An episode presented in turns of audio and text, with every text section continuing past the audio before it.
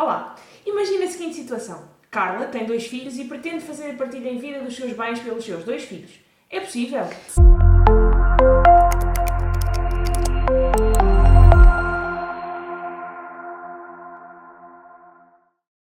A partilha em vida consiste na projeção da sucessão do doador, em que o mesmo atribui de forma gratuita, através de doação, parte ou a totalidade do património aos seus sucessíveis legitimários. O doador poderá reservar o usufruto a seu favor dos bens doados.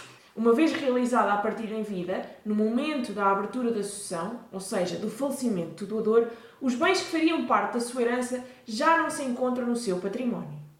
Na partilha em vida ao doador, pese embora pretenda efetivamente transmitir a propriedade dos bens, essa vontade não é resultado de um espírito de liberalidade, mas sim de uma intenção de partilhar, ainda durante a sua vida, os seus bens doados pelos presumíveis herdeiros legitimários. Exatamente. Deste modo, o doador pretende evitar divergências na partilha dos bens entre os presumíveis herdeiros, ou até desejar que se mantenha a unidade dos bens. Qual é a base legal? É isso que vamos saber agora.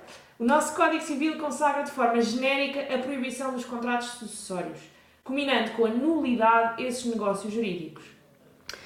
No entanto, o mesmo preceito ressalva que são admitidos os casos previstos na lei, e um desses casos é precisamente a partilha em vida. Reza ao Código Civil o seguinte: não é havido por sucessório o contrato pelo qual alguém faz uma doação entre vivos, com ou sem reserva do usufruto de todos os seus bens ou de parte dele a algum dos seus ou presumidos herdeiros legitimários, com consentimento dos outros, e os donatários pagam ou se obrigam a pagar a estes o valor das partes que proporcionalmente lhes tocariam nos bens doados. Diz ainda ao Código Civil que, se sobreviver ou se tornar conhecido outro presumido herdeiro legitimário, pode este exigir que lhe seja composta em dinheiro a parte correspondente.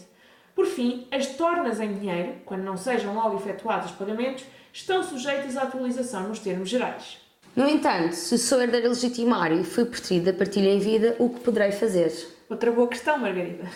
Caso a partilha em vida da totalidade do património seja feita com a exclusão de algum herdeiro legitimário, poderá este exigir, após a abertura da sucessão, que a cota legitimária seja composta em dinheiro a cargo dos restantes herdeiros legitimários, que receberam em vida do sucessor os bens que preenchem a cota de herdeiro legitimário e a que têm direito. Contudo, caso a partilha em vida abranja apenas parte dos bens, tem o herdeiro legitimário preterido, na partilha em vida, o direito de ver a sua cota legítima preenchida pelos bens que houver à data da morte. Caso os bens tenham sido doados a donatários que não são herdeiros legitimários e se verifica insuficiência de bens para preenchimento da cota do herdeiro legitimário, poderá recorrer-se ao regime jurídico da redução de inoficiosidades, de forma a reintegrar na herança os bens doados em excesso ou o seu valor equivalente, obviamente.